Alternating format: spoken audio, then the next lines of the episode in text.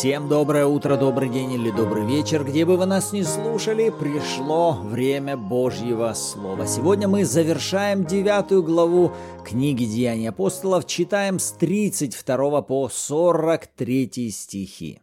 Вы на канале Арим, с вами Руслан и Ирина Андреевы, и это подкаст «Библия. Читаем вместе». И перед тем, как мы приступим к Слову Божьему, давайте обратимся к Богу в молитве. Отец, во имя Иисуса мы нуждаемся в Тебе – Святой Дух, мы принимаем Твое служение, наставника. Да будут глаза наши видеть, уши слышать и сердце, да будет разуметь и принимать все то, что Ты желаешь нам показывать в радости и с благодарением. Во имя Иисуса. Аминь. Аминь. Итак, с 31 стиха. Церкви же по всей Иудее, Галилее и Самарии были в покое, назидаясь и ходя в страхе Господнем, и при утешении от Святого Духа умножались. Случилось, что Петр, обходя всех, пришел и к святым, живущим в Лидде. Там нашел он одного человека именем Энея, который восемь уже лет лежал в постели в расслаблении. Петр сказал ему, «Эней, исцеляет тебя Иисус Христос, встань с постели твоей». И он тотчас встал. И видели его все, живущие в Лиде и в Сароне, которые и обратились к Господу. В Иопии находилась одна ученица именем Тавифа, что значит «серна». Она была исполнена добрых дел и творила много милостынь. Случилось в те дни, что она занемогла и умерла. Ее омыли и положили в горнице – а как Лида была близ Иопии, то ученики, услышав, что Петр находится там, послали к нему двух человек просить, чтобы он не замедлил прийти к ним. Петр, встав, пошел с ними. И когда он прибыл, ввели его в горницу, и все вдовицы со слезами предстали пред ним, показывая рубашки и платья, какие делала Серна, живя с ними. Петр, выслал всех вон и, преклонив колени, помолился, и, обратившись к телу, сказал, «Тавифа, встань!» И она открыла глаза свои и, увидев Петра, села. Он, подав ей руку, поднял ее и, призвав святых и вдовиц, поставил ее перед ними живою. Это сделалось известным по всей Иопии, и многие уверовали в Господа. И довольно дней пробыл он в Иопии у некоторого Симона Кожевника. Аминь. Поздравляю, мы завершили с вами девятую главу. И в этих стихах, которые мы прочитали, главным героем у нас здесь выступает уже апостол Петр который отправляется, можно так сказать, в миссионерское путешествие. Он идет делать некий обход, как написано, обходя всех, которые от гонений были рассеяны по всей Иудее, Галилее и Самарии. И когда я прочел вот этот 32 стих, что Петр обходит всех, то я подумал, а в чем могла быть суть этого обхода Петра? Вот что ему нужно было делать в этом обходе? Если бы какой-то руководитель делал обход рабочих мест на этом производстве, то суть его обхода заключалась бы в том, чтобы оценивать, в каком состоянии процесс на каждом из рабочих участков. Но для того, чтобы сделать эту оценку, должны-то быть какие-то критерии, какие-то параметры. А мы помним с вами, что сейчас у нас церкви всего лишь считанные годы. И у первоапостольской церкви еще должным образом никаких, вот можно сказать, внешних форм еще нет. У них нет каких-то устоявшихся литургий, обрядов, церемоний. Вот попробуйте представить, Петр приходит в какое-то собрание. И что? Вот как вы представляете, какую форму могли иметь тогда вот эти все собрания первых христиан? Это у нас сегодня за две тысячи лет если вы зайдете в одно собрание церкви, в другое собрание церкви, в одну деноминацию, в другую, то вы везде прежде всего будете обнаруживать что? Разные формы богослужений. Кто-то поет под орган и сидит на деревянных лавочках. Кто-то вообще в храме без лавочек. У кого-то висят иконы, у кого-то их нет. Кто-то использует свечи, кто-то их не использует. То есть форм в общих собраниях сегодня огромная масса. А тогда всего этого вообще не было. Я попробовал задаться вопросом, хорошо, а что могла из себя представлять форма собраний вот этих людей первой церкви? И все, что я мог рассмотреть, это все эти люди, они собирались вокруг имени Иисуса, они верили в реальность Бога, которым они были наполнены, они верили, что исполнилось пророчество. «вселюсь в них, буду обитать в них». Может быть, они уже пели какие-то псалмы или хвалу. Они точно молились, и они общались друг с другом вокруг истин Божьего Слова. И, в общем, к чему я хотел бы это все привести? К тому, что посмотрите на результаты. Когда мы смотрим на Петра, в этих двух примерах, в этих двух историях, то и когда он в Лидду приходит, и исцеляет вот этого Инея, какой результат от этого получается? В 35-м все живущие в городе Лиде и в городе Сароне узнают об исцелении одного вот этого расслабленного Энея, после чего они обращаются к Господу.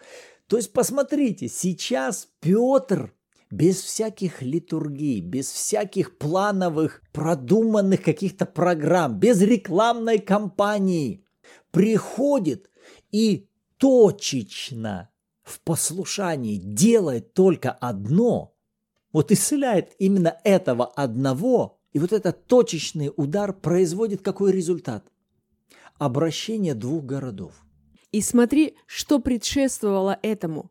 В 33 стихе написано там нашел он одного человека, который уже восемь лет лежал в постели в расслаблении. У меня вопрос, неужели во всем городе был только этот один больной человек, который нуждался в исцелении?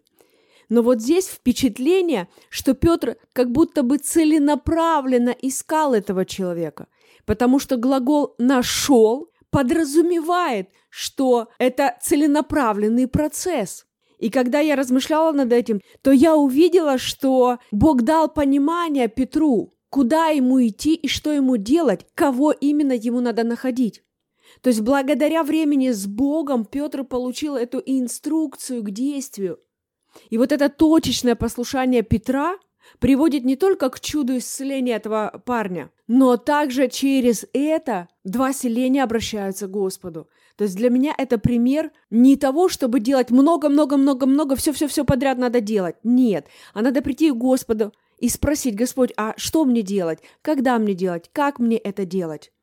Не позволяя просто разуму быть активным, а обращаясь к Духу Божьему, спрашивая Его планы. И это именно та модель, по которой жил и служил Иисус. Он не просто везде все подряд делал, нет, он делал именно то, что говорил делать ему Отец. И именно поэтому он имел успех, как никто другой. И в данном случае мы видим потрясающие результаты в служении Петра именно благодаря вот этому точечному послушанию сделать то, что Бог ему сказал сделать. Но смотри, для того, чтобы ходить в таком точечном послушании, на это же должен быть направлен главный фокус самого человека – а я вернусь к вот этой тенденции вот нынешней церкви, насколько святые могут быть сфокусированы больше на внешних каких-то литургиях, правильных действиях, обрядах и церемониях.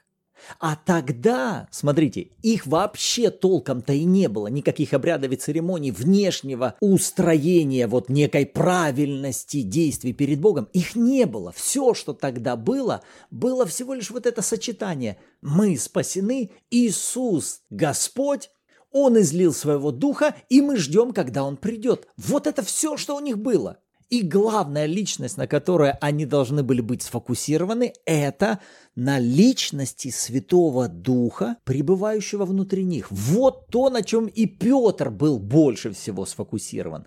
Поэтому, когда он идет сюда, в Лиду, в следующий город, Вот хочу повториться, он не столько ищет того, чтобы проверить, как же все правильно в каждой общине выстроено в отношении внешних литургий. Нет, он больше сфокусирован на том, Господь, что повелишь мне делать? Как ты здесь желаешь двигаться?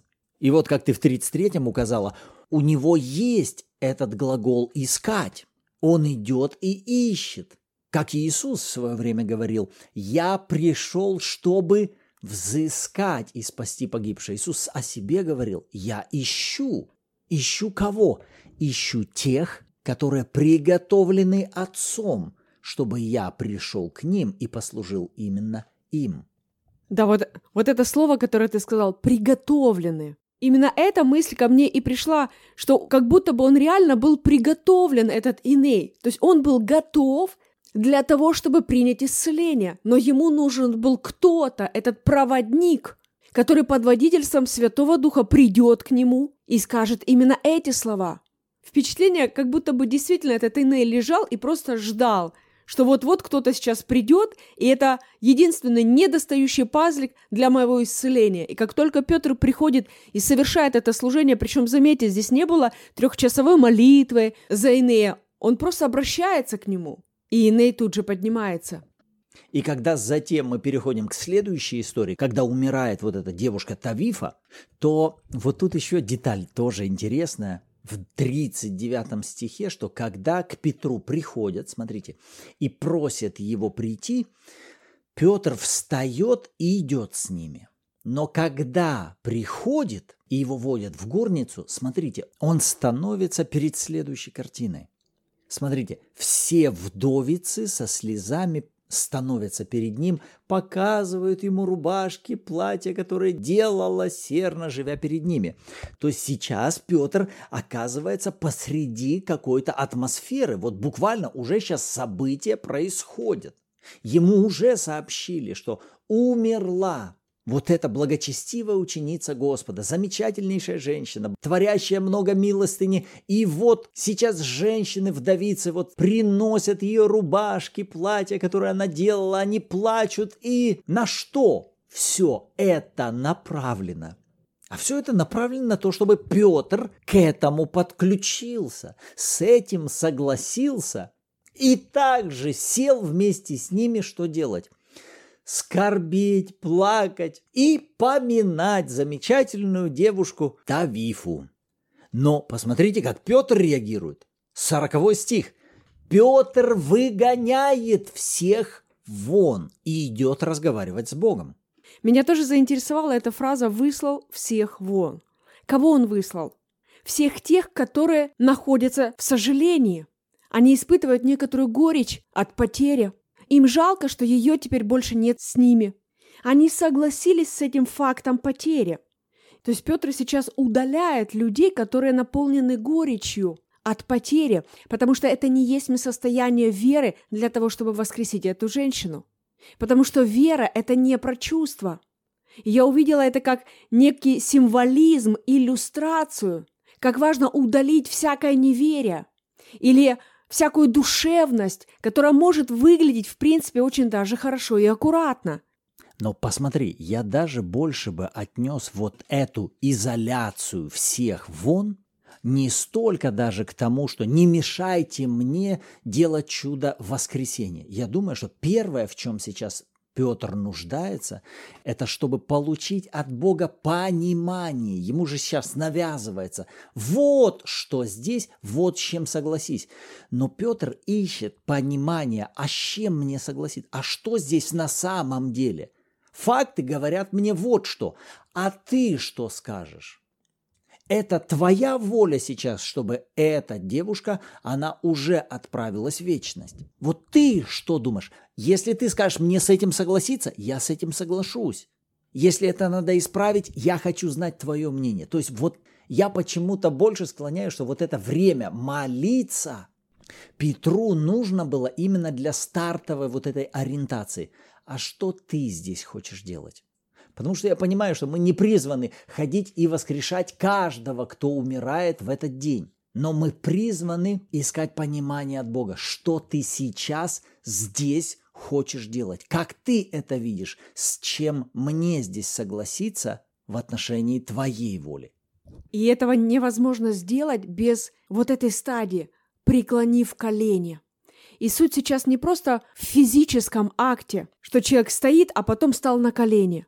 Суть – это занять позицию смирения перед Богом, признать авторитетность Христа в этой ситуации, признать, что Он главный, не я.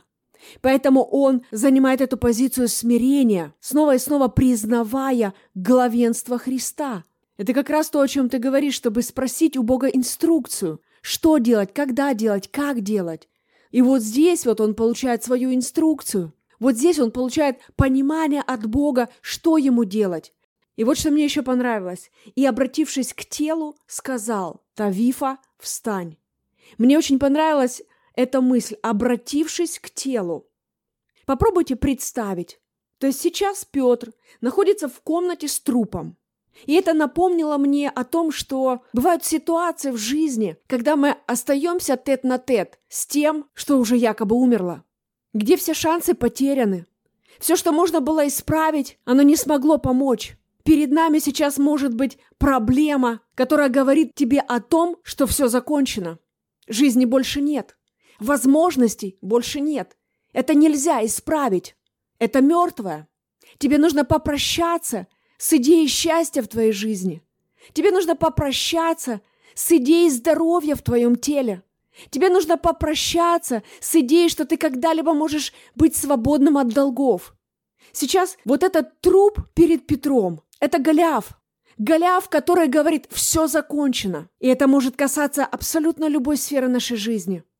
Вот почему так важны эти пункты о том, как вел себя Петр. Потому что это помогает нам увидеть эти составные, которые приблизят нас к чуду. И одна из важнейших составных написано «Он сказал к этому телу». Понимаете, мы не можем изменить ситуацию молча.